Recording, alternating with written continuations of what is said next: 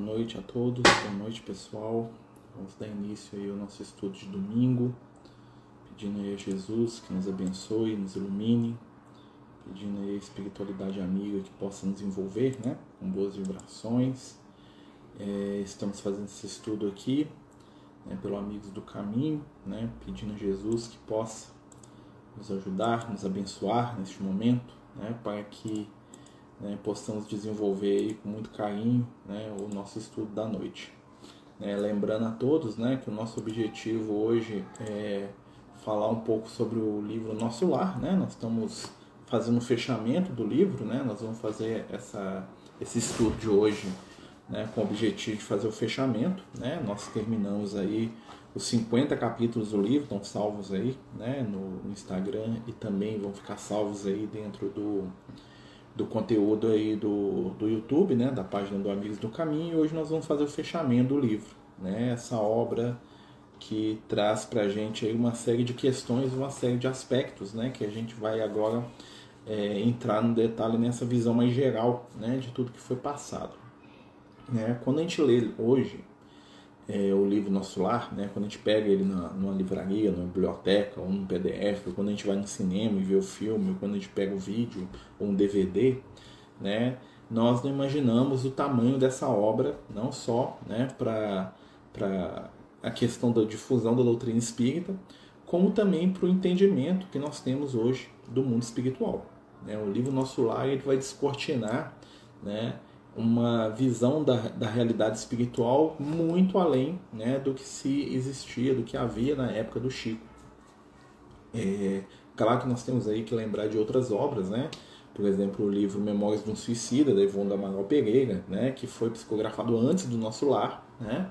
É, é também muito conhecido aí né, outras obras como a de um padre né, é, europeu que fala da vida do mundo espiritual também, né, esqueci o nome dele aqui, desculpem, mas o nosso lar ele vai abrir uma janela para gente de entendimento. Né? O, o Emmanuel fala que a espiritualidade, na maioria das vezes, ela responde às nossas demandas de conhecimento com material apropriado, ou seja, em cada época, né, em cada momento da humanidade, nós temos determinadas demandas de conhecimento e de informação espiritual e a espiritualidade, né, através dos meios possíveis, né, seja aí a revelação, né, seja os livros, seja a literatura, seja né, a mediunidade, ela nos traz informação e conhecimento né, e responde essas perguntas de alguma forma. Né? Nós vamos notar né, que na década de 60, 70, 40, né, o nosso lá de 1939, mas ele abre a porta né, dos livros que falam sobre a realidade astrafísica, né, na qual os espíritos desencarnados são os personagens das histórias, né, e ao contrário das obras do Kardec, no qual a gente está do lado de cá perguntando para os espíritos, né? nos livros do André Luiz, nas obras né, do André Luiz, nós estamos do lado de lá com os espíritos enquanto eles percebem o mundo espiritual, né? comentam, sentem e vivenciam as experiências deles no mundo espiritual, né? e ainda também relatam as suas impressões de lá para cá, né? Como eles veem o mundo material, como eles entendem o que está acontecendo aqui, como eles percebem a nossa volta. E o, o livro Nosso Lar, né? Para quem está chegando agora, gente, nós estamos fazendo um fechamento do livro Nosso Lar, né? Nós estamos pegando um apanhado geral, aproveitando, né? Quem tiver alguma pergunta, alguma dúvida, alguma questão sobre o livro, né? Fica à vontade aí para a gente poder é, trabalhar juntos aí, tá? Quem tiver alguma dúvida, alguma questão, é só colocar aí para nós. Se souber, é claro, né? E aí o que, que acontece? Antes do livro Nosso Lar, né, é interessante que nós tínhamos o conceito kardeciano do mundo espiritual, que nada mais é né, o mundo espiritual como o espaço infinito. Né? O conceito de mundo espiritual do Kardec, né, dado também as questões é, científicas da época em que o Kardec viveu, era muito próximo né, do, os espíritos falam assim, o que é o mundo espiritual? São os espaços, né? E muita gente era levada a pensar que é os espaços ali, né? O espaço mesmo no sentido cósmico, né? Tipo assim, o espaço entre a Terra e a Lua, onde ficam as estrelas, onde estão as galáxias, os planetas, né? E o que dava-se entender, né, dentro daquele relato, talvez por é, dificuldade mesmo nossa de aprender a informação espiritual e dos médios de transmitirem, né? Que o espírito ao desencarnar ele ficava solto pelo universo, ele podia sair voando para onde ele quisesse, né? Se ele quisesse para Júpiter, para Saturno, se ele quisesse, ele estava ali livre, leve e solto, né? E que ele se juntava com outros por afinidade em algum lugar, alguma, né? E mas não tinha nada físico, né? Nada estruturado, né? Não havia uma, uma sociedade estruturada do mundo espiritual, não havia uma ideia, né? um conceito da, das ações, daquilo que os espíritos faziam. Né? Quando eu pergunto lá no livro dos Espíritos quais são as ocupações dos bons espíritos, né? São agentes da vontade divina. É um, né? Que é uma coisa muito é, genérica, né? Dá para entender alguma coisa, mas é um conceito bem amplo, né? E bem vago de, de certa forma, né? E no nosso lar o que, que vai acontecer, né? Quando o André Luiz, né? E é interessante a escolha do André Luiz para trazer essa informação espiritual, né? Vamos notar, né, que quando o André Luiz inicia o processo dele de relato espiritual, ele vai entrar no nosso lar, ele vai entrar no mundo espiritual como a gente, né? Alguém que não é um espírito de luz, dotado de faculdades, percepções, né? Em nenhum momento o André Luiz fala que como os espíritos que conversam com Kardec, que a visão, a audição dele, os sentidos estavam em todo lado, né? Então, assim, o André Luiz ele relata para a gente que a percepção dele é muito próxima da matéria, né? Ele enxerga com os olhos, ele escuta com os ouvidos, né? Nos livros do Kardec, os espíritos eles relatam que a sensação é muito completa, ou seja, eles vêm em todos os lugares. Então, se eu, se eu virar minha mão para cá, a minha mão está enxergando alguma coisa e está registrando visualmente alguma coisa. O André Luiz não. O André Luiz, ele, o, o que se passa com ele é bem análogo ao que se passa com a gente. Né? Então, para o André Luiz enxergar alguma coisa, ele tem que olhar naquela direção. E se tiver alguma coisa tampando ele, ele não enxerga. Para o André Luiz escutar alguém falando com ele, ele tem que estar tá dentro de um campo auditivo, né? E o som tem que entrar ali nos tímpanos dele, né? No mundo espiritual. Então isso se torna muito próximo. E aí o André Luiz vai descortinar para a gente não só né, essas percepções mais próximas da nossa realidade, né? Como toda a estrutura do mundo espiritual. Ele vai falar de um umbral, né? Um umbral que é uma região do mundo espiritual, né? E ele vai descrever essa região como um local mesmo, não como um espaço onde ele está voando num vazio infinito, flutuando lá como se fosse uma energia, um bolsão de luz, né? Porque dá a entender, né? Pelo menos eu quando eu li o livro dos Espíritos, que foi o primeiro livro que eu li da doutrina, né? Quando eu era criança. É, eu lembro que eu ficava imaginando os espíritos flutuando como umas luzinhas que ficavam flutuando em algum lugar, né? Meio sem forma ali, né? Meio sem. É, só né, se moviam lá luzes voadoras, né? E o André Luiz, não. Né? O primeiro relato do André Luiz ele fala da fome, né? Ele fala que ele está caminhando num lugar, ele fala de um pântano, ele fala da região né, de vegetação agreste, né, uma vegetação seca, ressequida, né? Ele fala de filamentos de água que, se, que ele vê lá, né? Que é como se fosse a lama da estrada, que ele sorvia aquela água, que ele tentava beber, que ele bebia realmente aquilo, né? Uma coisa muito material, né? Muito próxima. E aí, a, a par disso, né? Ou seja, ele está num lugar, ele não está mais né, voando pelo espaço, ele tem uma aparência, as roupas, né? Ele fala das roupas rasgadas, ele vê. Então, ele tem um senso de proximidade com a gente muito diferente né? E nós entendemos isso, não que o Kardec tivesse errado ou coisa parecida, é sim por questão de avanço de relato. Né? Então, com o Kardec, nós temos primeira notícia.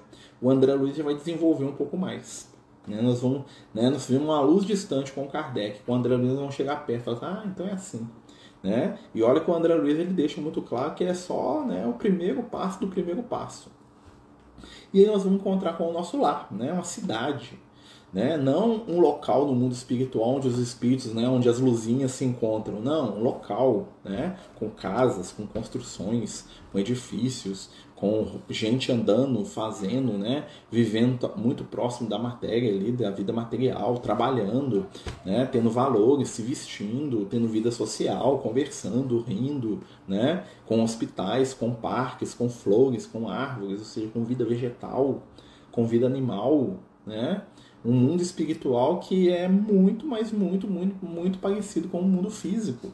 Né? E aí traz para a gente né, o conceito de mundos de transição, de regiões espirituais de transição, né? onde o espírito ele tem toda uma realidade que é tão parecida com o plano físico que muitas entidades não acreditam que desencarnaram. Né? Muitos e muitos espíritos na literatura, a gente vai ver isso várias vezes, né? no mundo espiritual e estando no mundo espiritual, né, é, não acreditam que estão desencarnados. Tal é a similaridade do mundo espiritual onde ele está, da região do mundo espiritual onde ele está, com o plano físico. Né? Que para ele, né, não morri não, estou aqui, eu vivo, eu como, eu bebo, eu ando, eu converso, eu vivo, eu toco, eu não saio voando, eu não sou uma fumacinha, eu não sou uma luzinha transparente que sai flutuando, não, eu tenho pernas, eu tenho braço, né? eu, eu, eu sinto coceiro, eu ponho a mão, se eu fechar meu olho eu não enxergo, né? Olha só como é que é o, a, a, o tanto de sensações, de percepções sensoriais né? Que os espíritos relatam nos livros do André Luiz, né? que são né, muito compreensíveis. Né? Quer dizer que o Kardec errou? Não, quer dizer que o Kardec ele fez o papel dele. Né? O Kardec, enquanto grande é, trabalhador do bem, né? ele vai trazer para a gente o básico, né? a informação básica, o conhecimento básico. Né? Como o André Luiz também não traz tudo. Né? E o André Luiz ele está lá e ele se, ele se, ele se surpreende né?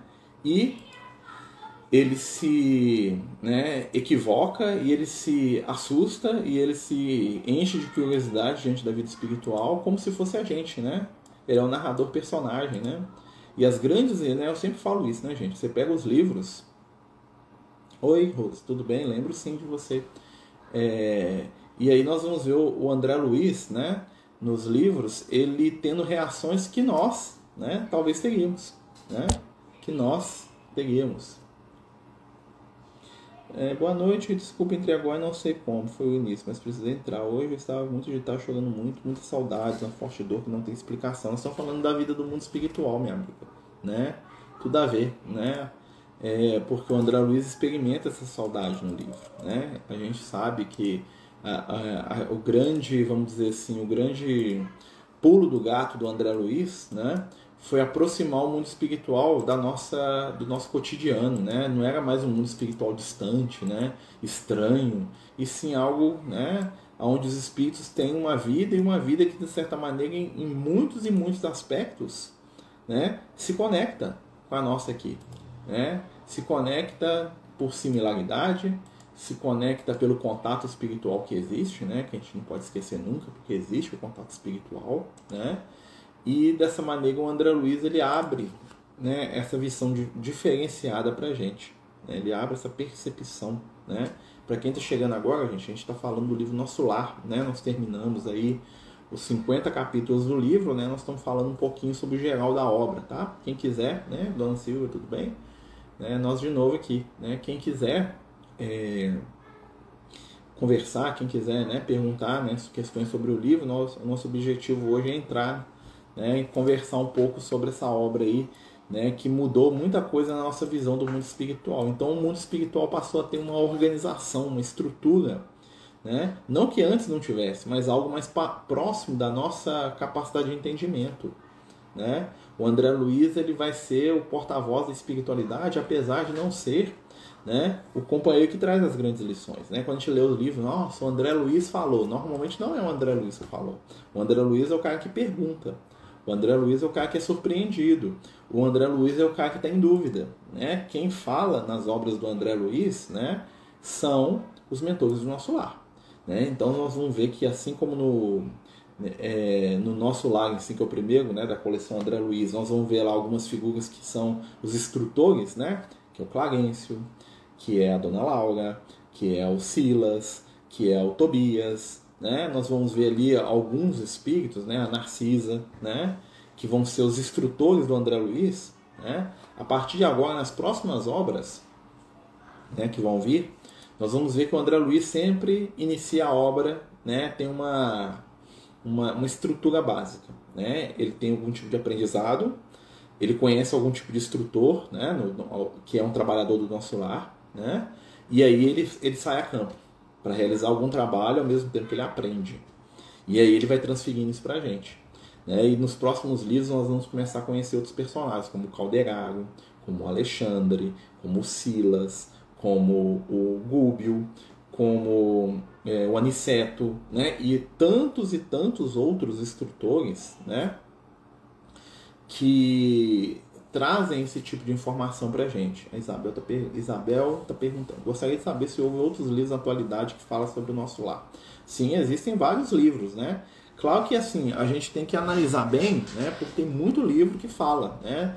O Carlos Barcelli, que é um médium aqui de Minas, né, de Uberaba, ele tem algumas obras que falam um pouco sobre o nosso lar, né? né e, mas é, alguns meio polêmicos e tal, porque fica muito entrando na questão da identidade do André Luiz, aquela coisa toda, né? E para a gente entender essa até uma boa, uma boa, né, para a gente poder falar sobre a identidade do André Luiz. Quem é André Luiz, né? Porque se você procurar nos livros de ciência, né, como diria o Emmanuel, né, se procurar lá nos, nas obras da, da literatura médica, você não vai encontrar o doutor André Luiz médico. Não existe esse personagem. Né? Talvez algum outro com esse nome. Mas o André Luiz do livro, né, o personagem principal do livro Nosso Lar, em primeiro lugar, ele não se chamava André Luiz, um pseudônimo. Né? E é, esse companheiro, ele, né, o próprio Emmanuel fala que ele esconde né, atrás do anonimato para não ferir almas amadas, ou seja, o André Luiz tinha parentes reencarnados e ele não queria dar informação sobre a família dele para evitar né, é, uma série de, de questões. Né? A Rita perguntando se é o Carlos Chagas. Assim, há é, dentro né, da, dos vários né, que, que se dizem que ele possa ser, um dos mais fortes é o Carlos Chagas mesmo. Né? Até porque o Valdo Vieira, que era o médico que psicografava as obras do André Luiz junto com o Chico, né? Ele, ele era categórico, o Valdo Vieira falou, é o Carlos Chagas, né? Ele fala assim, ó, quando eu fui estudar lá na faculdade, ele falou que ele conheceu ele quando ele estava estudando medicina e o professor dele de medicina era muito amigo do Carlos Chagas, né? E foi isso que abriu a sintonia dele e ele começou a perceber o Carlos Chagas, né? E é, isso é o relato do Valdo Vieira, tá, gente? Eu estou repetindo aqui o relato do Valdo Vieira, né? É, Ô Rose, né, nós podemos conversar, né? Eu sei, eu, a gente vai fazer uma prece por você no final, amiga, é porque a gente, senão a gente foge demais do tema, entendeu, amiga? Mas assim, eu te entendo, né? É, você está com muita saudade do seu filho, isso é natural, né? E a saudade é sempre santa, minha amiga, né? Então, assim, não deixe de, de amar, né? Não deixe né, a fé né, se perder no desespero, né, minha irmã? Né? O amor de uma mãe é sempre belo, é sempre sagrado. Tá? Os instrutores que trabalhavam no nosso lar podem também reencarnar? Se sim, por que fariam isso? Olha, porque eles. para poder dar seguimento à história espiritual deles, né, César? Porque assim, os espíritos que trabalham no nosso lar, nenhum deles é uma entidade iluminadíssima, né? Assim, são espíritos ainda muito humanos, que ainda tem muito a que aprender, né? Ainda tem muito que, né? Talvez se na última ou na penúltima encarnação não erraram tanto, nas outras sim. E os grandes espíritos, né? Os bons espíritos, e existem, e eu posso te dizer que existem muitos bons espíritos encarnados na Terra hoje, muitos, né? Porque nem sempre um grande espírito ele vai se destacar aos olhos de todo mundo. Normalmente o trabalho deles é silencioso, né? Então você imagina aí a Narcisa, por exemplo, né? A Narcisa ela estava trabalhando nas câmeras de retificação, né? É, se a gente pegar a história dela, observa, vamos observar a história dela. Ela é alguém que falhou muito, né? A gente não sabe em que, mas ela fala isso, né? Principalmente quando ela vê aquela, aquele espírito feminino lá da moça que fazia lá, que matava as crianças, né? E ela fala que ela falhou muito no passado e ela tinha muita vontade de ajudar a família dela, né? E não entra muito na história dela. E ela fala que a ministra veneranda sugeriu né, que ela trabalhasse, se não me engano, 20 anos nas câmaras de retificação, que depois ela ia endossar né, o desejo dela de reencarnar. A Narcisa era uma entidade que já tinha uma certa luz, né?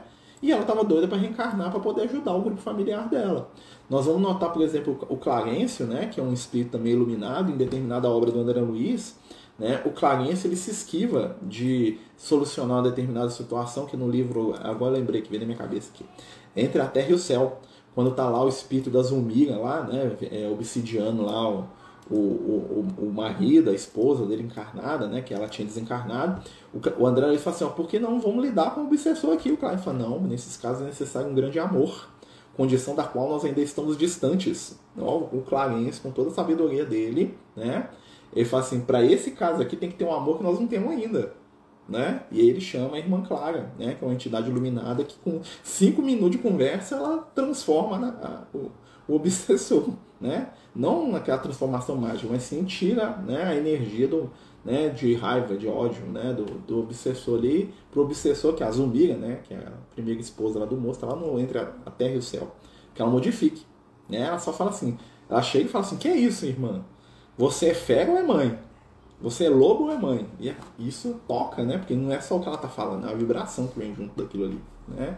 Mas eles precisam sim aprender, né? Segundo os relatos aí da espiritualidade, aliás, vários já reencarnaram. A dona Laura, né? Reencarnou, que é um espírito elevado, né? É, você vê lá a mãe do André Luiz, né? Que é uma entidade que estava na colônia acima do nosso lar, ela reencarna, né? Em missão benemérita para poder cuidar dos seus, para poder cuidar daqueles que ela ama, né? E ela vem, né? Então, assim, aí de nós se eles não reencarnassem, né? Todos nós temos algum aí por perto aí que cuida da gente em silêncio, né? Que a gente não dá nada por ele, que quando chegar lá no mundo espiritual pode esperar uma mãezinha, né? Uma companheira, um filho, um amigo, um irmão. Todo mundo tem um aí, né? Que a gente não dá nada por ele, né? Acha ele até meio bobão, mas quando chegar no mundo espiritual nós vamos ver, né? né? Ele veio para fazer favor pra gente, né? Mas aí, né? É é interessante, né, quando a gente pensa nessa questão, é, para a gente, né, só voltando um pouquinho, mas eu acho que é interessante, é a questão da identidade do André Luiz. Nós temos que entender o que estava acontecendo com o Chico Xavier na época do livro Nosso Lar. É, o Chico Xavier, quando o, o, livro Nosso Lar, né, quando o André Luiz se apresentou para o Chico Xavier, o Chico Xavier entrou em parafuso. Por quê? Que é outro personagem famoso, né? Ou seja, dá a entender que o Chico Xavier é uma pessoa, ó, que o André Luiz é um personagem famoso, né? Porque o André Luiz, o Chico, ele tinha acabado de sair de uma briga judicial extremamente desgastante com a família do Humberto Campos. Para quem não sabe, né, quando o Humberto Campos desencarnou, Humberto Campos, o grande cronista, né, da Academia Brasileira de Letras, grande escritor, né? O Humberto Campos desencarna e, né, ele começa a mandar mensagens através do Chico. Né? E o Chico assinando lá Humberto de Campos. Né? E o que, que acontece? Né? Ele começou a mandar mensagem, começou a publicar obras, apareceram várias obras, né? É, Jerusalém Além Túmulo, é, o próprio. É, há vários livros, Boa Nova, né? É, e tantos livros do Humberto de Campos começaram a, a ser publicados pelo Chico. O que, que aconteceu? A família do Humberto Campos viu aquilo como uma afronta principalmente a esposa do Humberto Campos. Né? E a esposa do Humberto Campos viu naquilo lá um, o, é, o que, que, ela, que ela entendeu? Que o Chico Xavier estava usando o nome do marido dela morto para poder ganhar dinheiro. Foi isso que aconteceu. O que, que ela fez? Ela entrou na justiça. Né? Entrou na justiça para pedir né, é, uma reparação do Chico né, por causa do nome, né, que, ela, que ele estava usando o nome do, do marido dela impropriamente, né, que ele tinha morrido e estava colocando que o espírito do marido dela estava psicografando o livro através dele né? O que, que aconteceu? Travou-se aí o Chico, né? Não tinha muita condição, mas o Chico conhece muita gente, então muitas pessoas, né? Do meio espírita, desculpa, com cabelo na boca, questão de barba. Hum. Né? Muita gente do meio, né? Então ele teve lá uma, uma assessoria, porque tinha muitos amigos, o pessoal ia deixar o Chico na mão, né? A própria febre, aquela coisa toda. E começou a batalha no tribunal entre a esposa do Humberto Campos e o Chico em determinado momento né, dessa briga, e foi para televisão, aquela coisa toda, o Chico era muito jovem ainda, né, isso na década de 30, gente, né, 1936, uma coisa assim. E aí o que, que aconteceu nessa, nessa época, né, um companheiro levou, né, alguém lá, né, intuído por Jesus, pegou os livros e levou para os amigos do Humberto Campos na Academia Brasileira de Letras. Né? Tinha vários escritores que conviveram com Humberto Campos, né, e é, essas pessoas pegaram os livros do Chico, né? Claro que num primeiro momento lá, né, rindo, achando graça, ah, ah não é assim, não trem desse aqui, o cara morreu, né? Eu conheci ele 20 anos, ele nem acreditava em Deus, né? Porque o, o Humberto Campos era um ateu convicto, né? O cara não, ele, ele era um cético daqueles mais né, ácido que você pode imaginar, ele era extremamente crítico com religião, né? que que, que fica psicografar mensagem, o cara morreu, se ele morreu, ele vai dar uma banana para Deus, né? Os caras brincando que, que aconteceu? Os amigos do Humberto Campos da Academia Brasileira de Letras pegaram os livros e falaram, esse aqui é o estilo dele. Né? Tanto é que teve um que falou, se isso aqui não é Humberto Campos, não sei quem é. Como é que ele conseguiu isso? Como é que esse Chico Xavier conseguiu isso? Eu não sei. Mas que isso aqui é o estilo, a forma, o pensamento e o jeito dele escrever é assim, né? Isso aqui é. Né? Então os caras ficaram abismados com aquilo. Claro, o pessoal ah, o Chico é um grande imitador de estilo, né? Muita gente falou isso. O que, que aconteceu? Essa coisa foi tão forte que os filhos do Humberto Campos, um dos filhos dele principalmente, pegou, leu também e convenceu, não, isso aqui é meu pai. E o filho, né, e falou pra mãe, falou assim, não, mãe, nós estamos errados, esse cara aqui tá, é do meu pai mesmo. E aí o que, que aconteceu, né? Aí ela falou assim, aí o juiz aceitou o testemunho do, do pessoal da Academia Brasileira de Letras, né? Se eu não me engano, dois lá da Academia Brasileira de Letras, que aquilo era mesmo Humberto Campos. Então, e aí ela já estava movendo um processo contra o Chico por plágio, né? Tipo assim, o Chico estava usando o nome devidamente. Né? Isso depois chegando no André Luiz, tá, gente? Nós estamos falando do livro Nosso Lar, mas tudo tem a ver. E aí o que, que acontece em determinado momento? O juiz bate o martelo e fala, não, isso é do Humberto Campos mesmo. Né? E aí, o que, que acontece? A esposa do Humberto Campos, né? É, talvez orientada por alguém, fala assim, beleza, já que é do Humberto Campos, ela muda o processo dentro do tribunal, né? Dentro daquela coisa do tribunal, ela muda o processo de plágio para um processo de direito autoral. Ela fala, né? Aí os advogados mudam a tática. Assim, elas começam a alegar o seguinte, beleza, já que você está é, psicografando a obra do Humberto Campos, e é ele mesmo, né? O que que acontece? É, eu sou a dona do espólio dele, eu sou a esposa dele. Então tudo que tiver o nome dele que ele fizer é meu. Eu quero o direito autoral de todos os livros que se psicografou. Né? Eu quero para mim. Que se vender de livro dele é meu, porque eu, eu sou a herdeira do Humberto Campos, eu era a esposa dele. Né? E aí o que, que aconteceu? Né? Deu um, quiprocó violento. Né? E aí o, Humberto Campos mandou uma, uma psicografia, né? ele fez lá, não sei onde, não foi no tribunal, é claro, né, gente, porque não é assim, né? E chegou na mão dela uma psicografia do Humberto Campos feita pelo Chico, no qual o Humberto Campos fala um monte de detalhe da vida deles, né? E pedia para eles não fazerem aquilo, né? Porque se ela era dona do espólio dele enquanto encarnado, ele era dono dele enquanto no mundo espiritual, né? E ele fala, e isso convenceu todo mundo. A psicografia que o Chico mandou convenceu ela, convenceu os filhos, porque colocou um monte de coisa que só eles sabiam né? E aí o que, que aconteceu? Eles entraram num acordo com a, com a, com a família do Humberto Campos, né? Mediado pelo filho dele, que já estava virando espírito. Depois ele até escreve, o filho dele tem um livro, né? Humberto Campos, né? Irmão X, meu pai. Ele tem um, Humberto Campos Filho, que vira espírita, que é espírita, né? E o que, que é o acordo? Eles falam assim, ó, beleza, você pode usar os nomes dele nas obras até agora, mas a partir daqui não. E aí o que, que acontece? Né? Para evitar esses problemas e problemas futuros, os livros do Humberto Campos até determinada época são assinados Humberto Campos. E a partir daquele dia lá, o, Humberto Campos começa a assinar as obras como Irmão X. Vocês vão ver lá que tem muitos livros do Chico Xavier escrito Irmão X. Quem que é o Irmão X? É Humberto Campos. Né? Ele passou a assinar com um nome diferente para evitar problema. Aí você imagina, né, o Chico Xavier, depois de tudo isso, passa um mês ou dois, ele chega na casa dele, né, porque é assim que é a história, né, e tá lá o Emmanuel com o espírito lá do, do médico famoso, falando esse cara que vai psicografar a próxima coleção de livros falando do mundo espiritual. O Chico quase cai pra trás, falou assim, Emmanuel, você tá doido, né, já a família do outro me processou, desse aqui vai me matar. Né? Você tá doido? Não vou pegar esse negócio, não. Não, não vou fazer, não. Não, não vou colocar o nome dele, não, porque você tá doido. Olha o problema que eu tive. E meu nome foi arrastado na lama e tal. E o Emmanuel falou: calma, a espiritualidade vai te ajudar. Porque o Emmanuel é assim, né? Né? E o Chico, não, não vou fazer isso não. E o que, que aconteceu? O espírito que seguiu o André Luiz, né, que usaria esse nome, né? Ele olhou para o Chico e falou assim, calma, nós vamos então fazer de uma maneira diferente, eu vou usar um pseudônimo, né? E aí ele disse que ele né, estava lá na casa do Chico, né, de noite, só o Chico acordado, né, os irmãos do Chico tudo dormindo nas caminhas lá em torno, e ele olha para o caçula dos irmãos do Chico, né, da época, né, não sei se teve mais depois. Aquela época é o caçula. E ele aponta para o caçula e fala, qual é o nome desse menino aqui? Aí o Chico fala, André Luiz. Aí ele fala, então tá ótimo, a partir de hoje eu sou André Luiz também. Eu quero ser seu irmãozinho, Chico. Eu quero ser igual seu irmãozinho aqui. E aí começa essa parceria. Aí nós vamos entender, por exemplo, quando a gente pega o livro, né, todo aquele prefácio que o Emmanuel fala, né, do André Luiz, né, poupar o nome dele e tal, a família. E o que que acontece? O nosso lar, todas as referências pessoais ao André Luiz são misturadas, tá? Então, não sabe quantos filhos que ele tem, não sabe se o nome da esposa dele com certeza não é Gazélia, né? As, as, informações sobre a mãe, sobre o pai, né? Basicamente é aquilo. Mas pode ser que eles tiraram um filho, tiraram outro.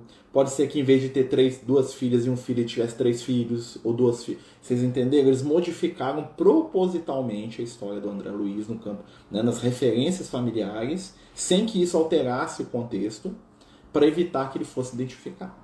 Tá? Então foi isso que aconteceu, né? Por isso nós temos aí o nome André Luiz, tá bom?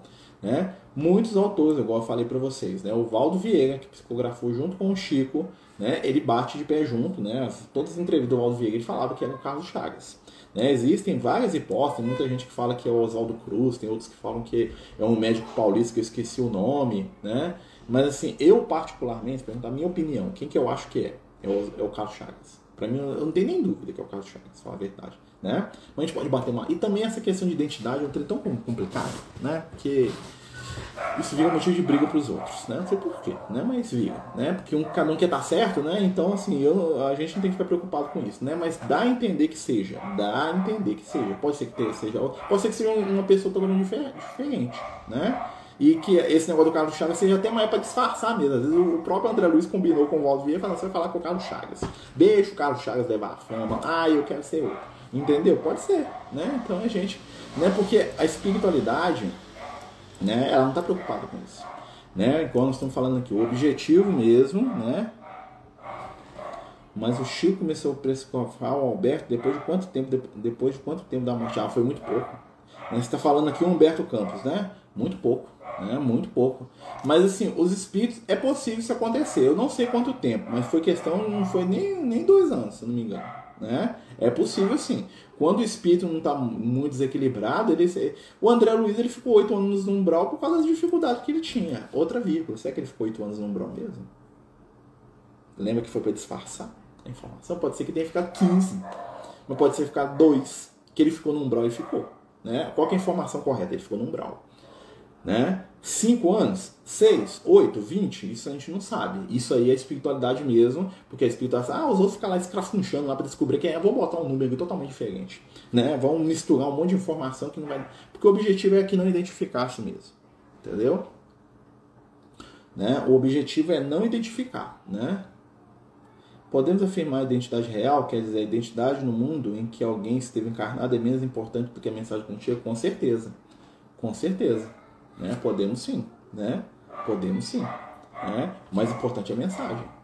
Né? Quem foi quem? E, gente, quanto mais você vê em obras, em estudos mediúnicos preocupado com quem foi quem, né? isso é, é, um tipo de informação que normalmente chega com milênios. Né? Nós sabemos hoje, tem, uma, por exemplo, tem umas coisas que são ponto fechado na doutrina. Por exemplo, Francisco de Assis é a reencarnação de João Evangelista. Quantos anos eles viveram mesmo? João Evangelista viveu dois mil anos atrás. Francisco de Assis viveu quase 900 anos atrás. Aí a espiritualidade fala disso.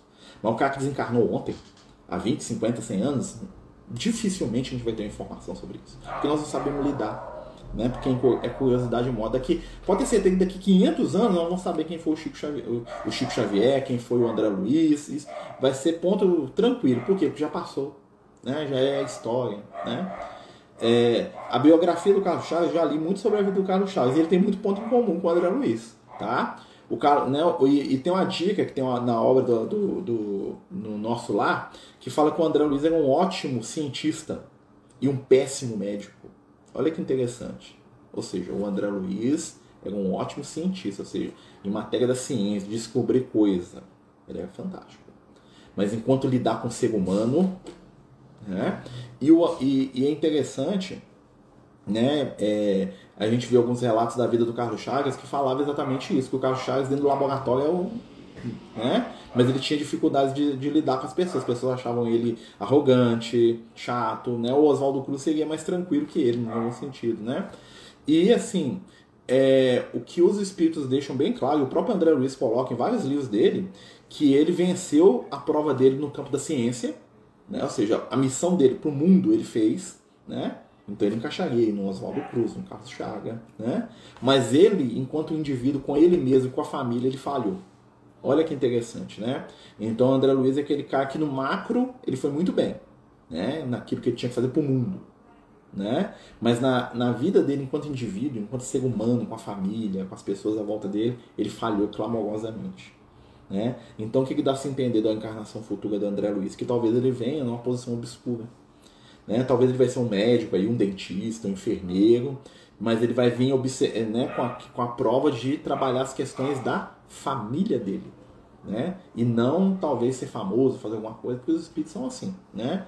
Então, assim, boa noite, Beth. Nós estamos aqui falando do livro Nosso Lar, né? Fechando né, o entendimento. Nós estamos contando aqui a história do pseudônimo do André Luiz, né? Essa, essa história é verdade, tá, gente? Quem é e quem não é, já é, né? Igual eu falei, eu particularmente, né? Pelo que eu já li, pelo que eu já estudei, pelo até que eu perguntei para os espíritos, né? E os espíritos são muito renitentes com essas coisas, né? Eu sou levado a crer que o André Luiz é o Carlos Chagas mesmo. Né? Até porque, né? É o, é o que eu penso. Mas quer dizer que tá 100%? Deixa eu falar isso não. Né? Bobo é quem acha que sabe tudo, né? Eu brinquei com vocês aqui, vai que ele pediu pro, pro, Valdo Vieira falar para todo mundo que é o Carlos Chaga para poder disfarçar mais ainda, né? Geralmente as pessoas que vão para o umbral ficam quanto tempo? É interessante isso, depende, né? Em média, né, o tempo da encarnação de uma encarnação, tá? Ou seja, porque normalmente um espírito que está pegado ao umbral, ele não fica muito tempo desencarnado, então ele fica lá 60, 70 anos no umbral e reencarna. Né? Quer dizer que todo mundo fica isso aí? Não. Tá? É, o espírito que fica preso no umbral são os espíritos muito materialistas, são espíritos muito presos né, às questões sensoriais, muito cheios de. É, muito cheios de, de, de, raiva, de ressentimento, de ódio, né? Existem entidades que vão até para as zonas inferiores ao umbral, que são os abismos, né? as trevas, né? São regiões inferiores ao umbral, né? Mas o espírito, ele fica no umbral o tempo necessário. Mas a gente tem que entender também, quando a gente pensa umbral, é a região espiritual próxima do plano físico, tá? Nosso lar está no umbral, tá? O nosso lar, aquela cidade maravilhosa, aquilo é umbral. Por quê? Porque está em torno, tá? Quando, porque muita gente pensa em umbral naquele pântano, naquelas regiões Vale do Suicida, aquele lugar tenebroso lá, né? Quando André Luiz conta lá nos livros, aquilo ali é um umbral pesado, aquilo ali é onde os espíritos sofredores ficam, né? Então, assim, então eu posso ficar no umbral 50 anos no nosso lar. Né? Fiquei lá trabalhando 50 anos, vou imaginar. Não, sei, não fiquei não, tá, gente? É, imagina que eu sou do nosso lado, não sou não. Tá? Mas assim, imagina, fiquei 50 anos no, no nosso lar. Posso falar que eu fiquei 50 anos no umbral tá? Mas não fiquei como espírito trevoso, fiquei trabalhando no nosso lar, entendeu? Dá para o umbral é toda a região espiritual mais próxima da crosta, mais próxima aqui do plano físico. É o que está em torno. Tem a própria palavra umbral, né? Da ideia do que está em torno, ou seja, as regiões é, espirituais mais próximas da Terra são umbral. Aqui o plano físico, por exemplo, o espírito desencarnado está andando aqui na rua aqui, né? Ele está no umbral. O espírito desencarnado está lá no nosso lar, ele está no umbral.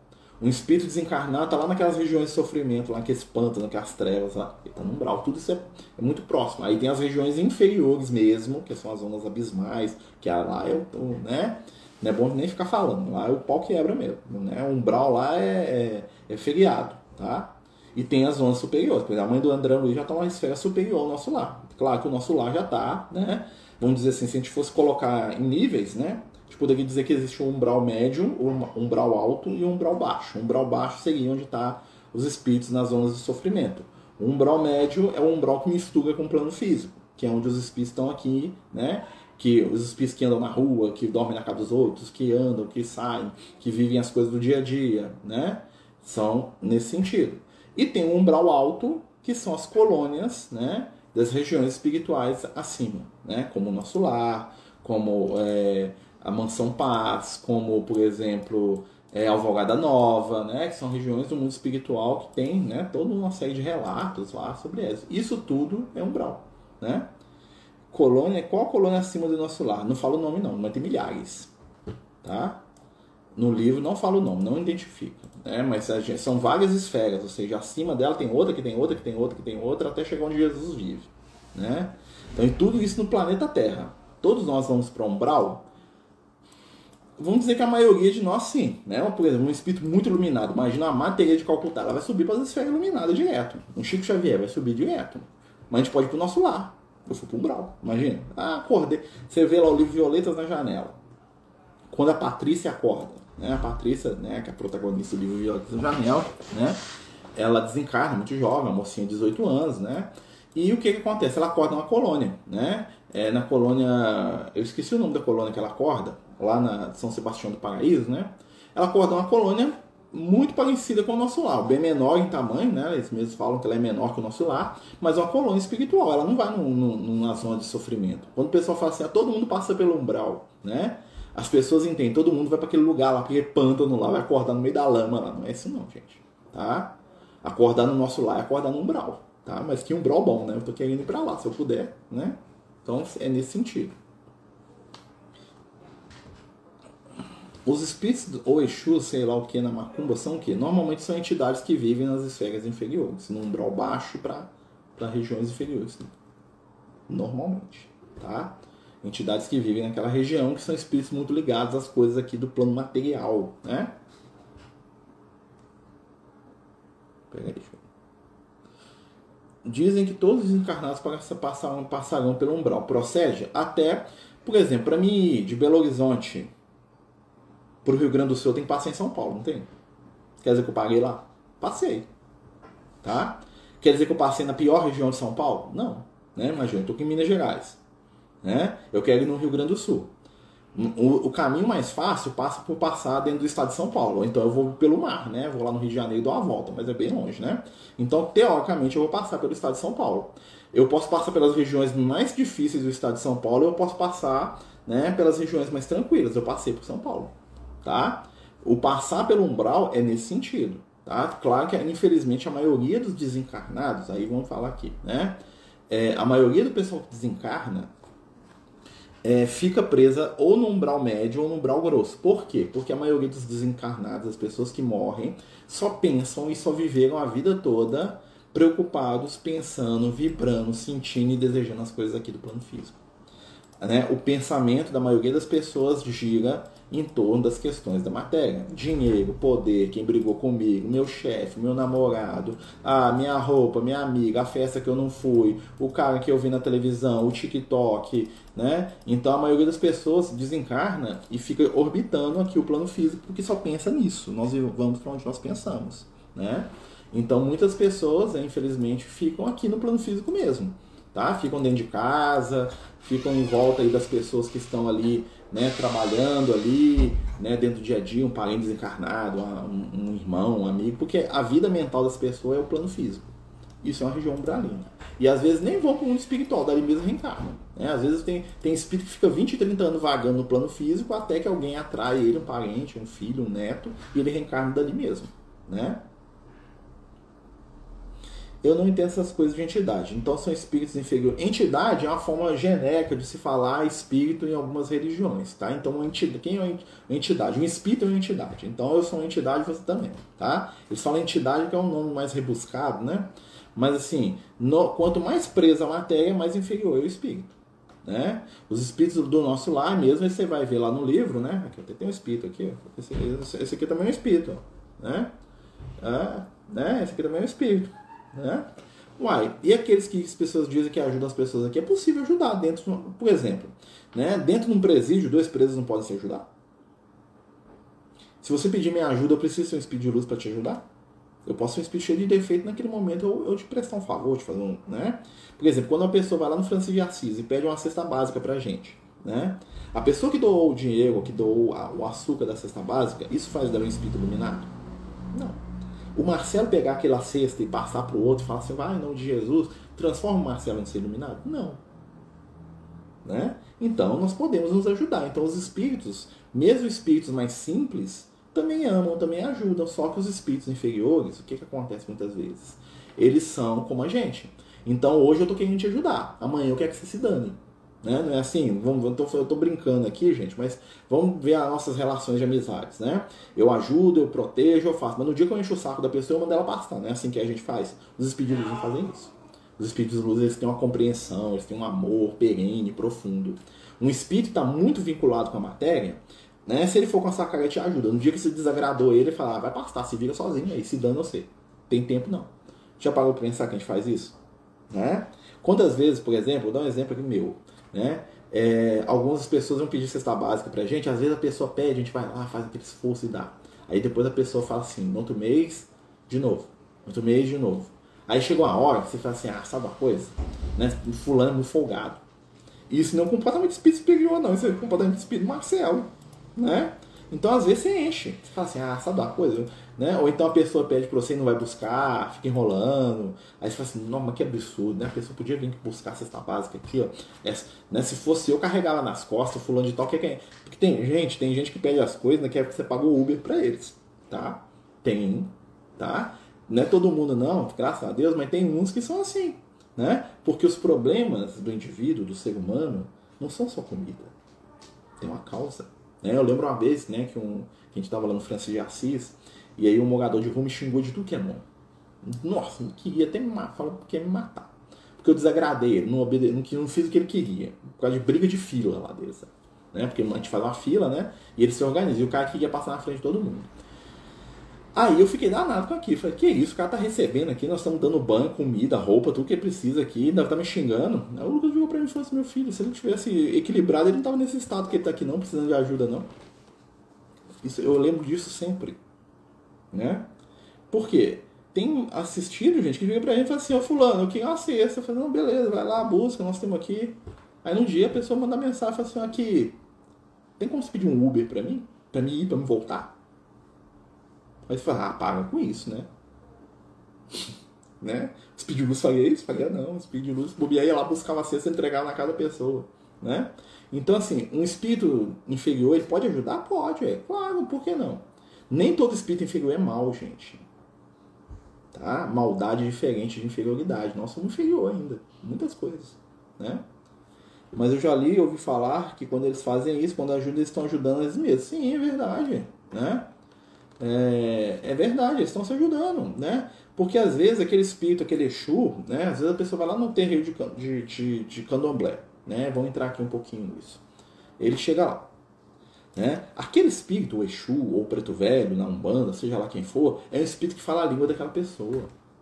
Talvez aquele espírito vai dar um conselho para aquela pessoa que vai calar mais fundo na intimidade dela do que se o, se o João Evangelista descesse e falasse com a pessoa.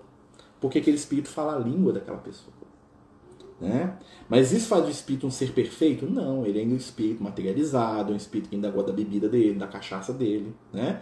Quantas pessoas não, não, não tem esse tipo de convivência? Você não tem, né? Você tem um tio que bebe até cair, até já deu facada nos outros, mas se você pedir ele para bater a laje da sua casa, ele vai lá e te ajuda. Né? olha como é que é uma coisa que a gente tem que mensurar melhor essa questão do mundo espiritual. Né? Os espíritos, né? e o gato chega na minha mão, né? os espíritos são assim. Né? Existem espíritos no mundo espiritual né, que são verdadeiras máquinas de, de, de triturar os outros, mas às vezes eles vão com a sua cara. A doce eu gosto. Por quê? Porque lá na encarnação tal, você é meu amigo.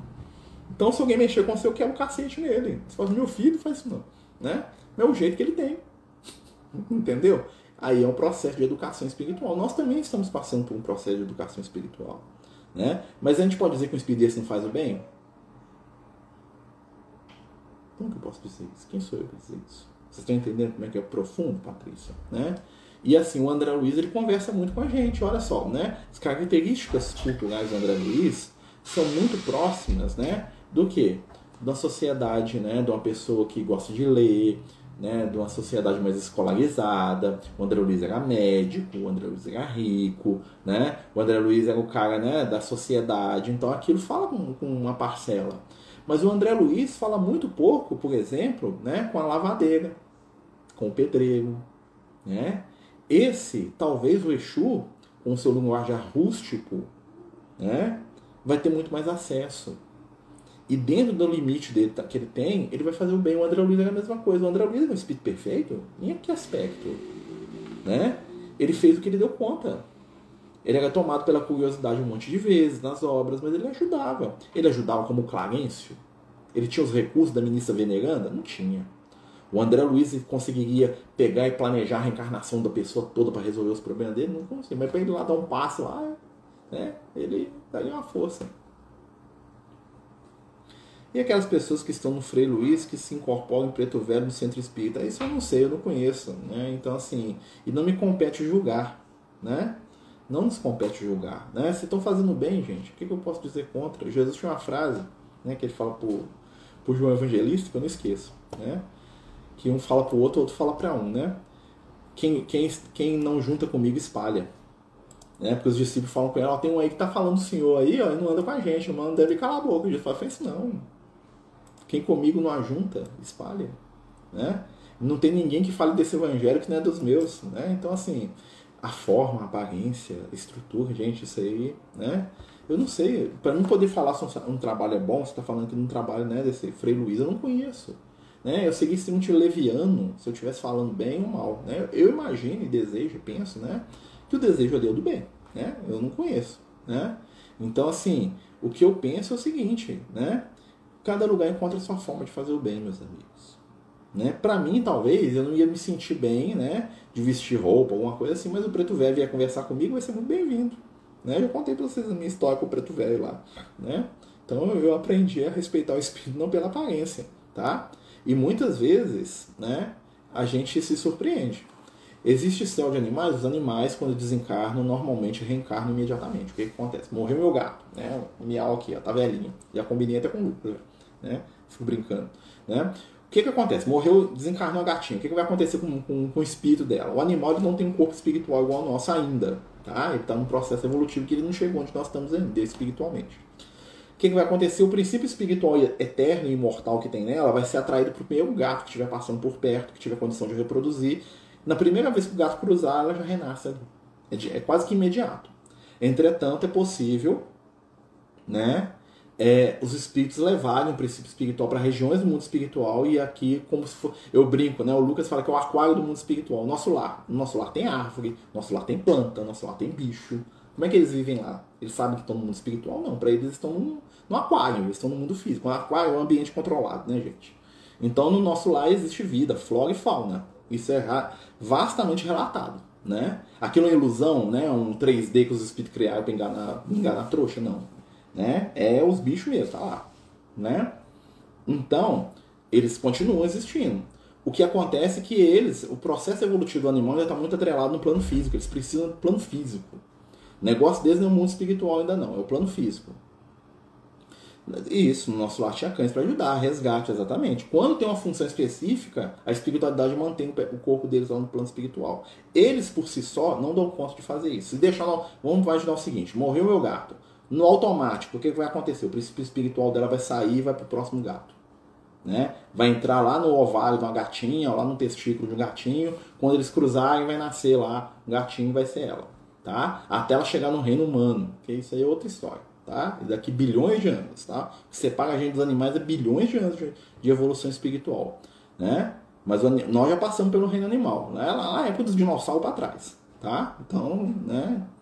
então, assim, o, o, animal, ele tem um princípio, o animal tem, as plantas têm, mas apesar que na planta é diferente, tá? Na planta é, é cada célula, vamos dizer assim.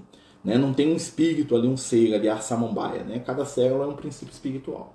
No animal não, já tem um princípio individualizado ali que é imortal e eterno, tá? Então, esse espírito segue. Quem disse que você não vai ver?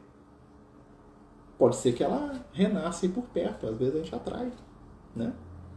Quem sabe? Você vai chegar num lugar lá, vai ver um cachorrinho, vai chamar sua atenção, é ela, renascido. Não, o Chico aconteceu isso com ele. Não, o Duque, que é o cachorro dele, renasceu lá. Né? Pegou, oh, o Duque voltou. Né? É, acontece. Né? Quando a gente tem muito amor, acontece. A gente não pode confundir amor com apego. Tá? Porque tem gente que é tão apegado com os bichos que vira obsessor dos animais.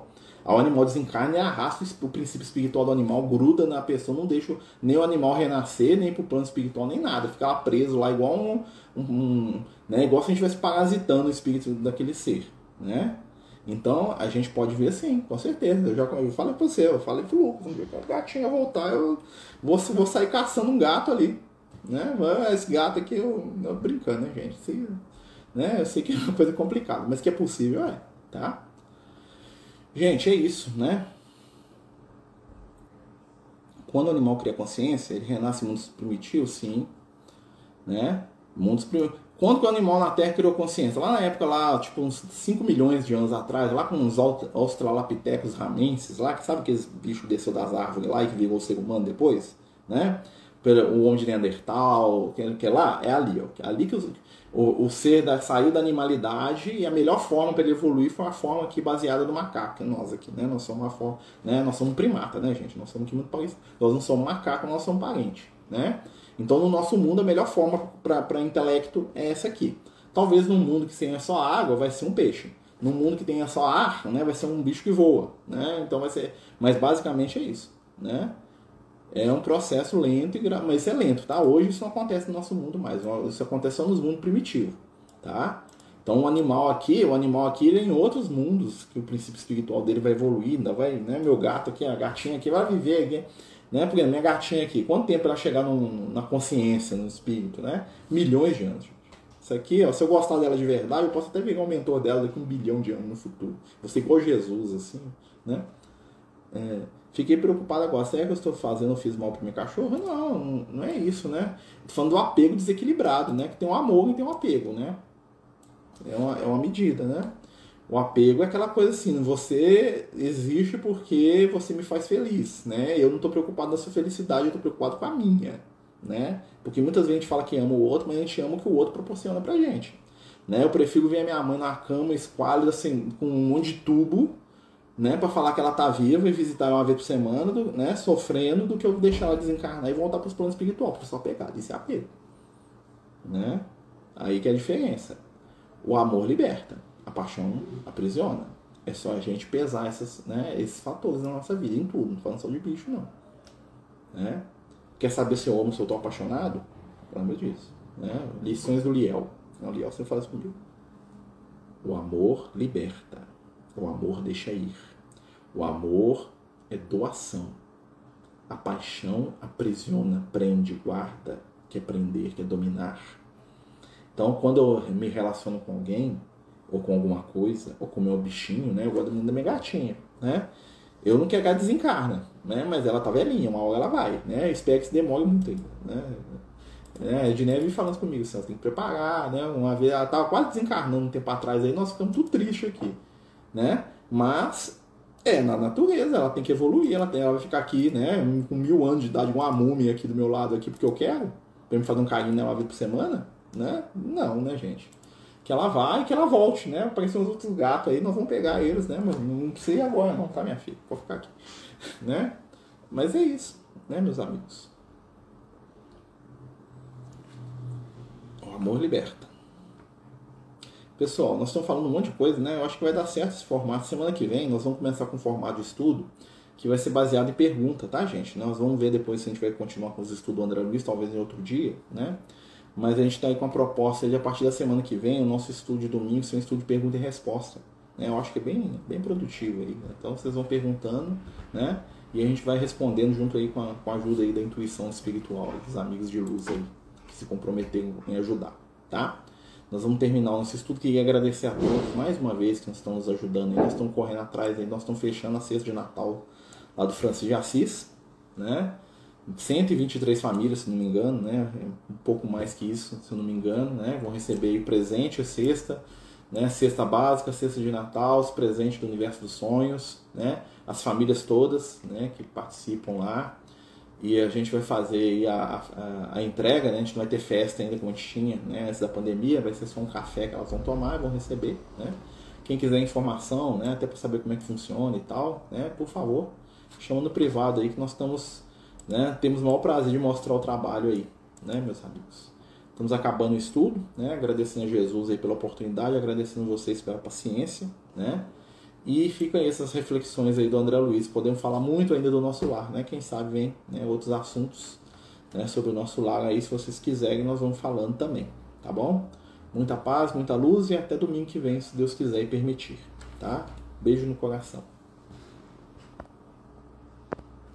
Os Amigos do Caminho apresentam sua primeira obra literária, Versos do Caminho uma compilação das mensagens do nosso amigo espiritual Lucas, à venda pelo WhatsApp 31 98827 3218. Toda a renda será destinada para o projeto Neurodiversos.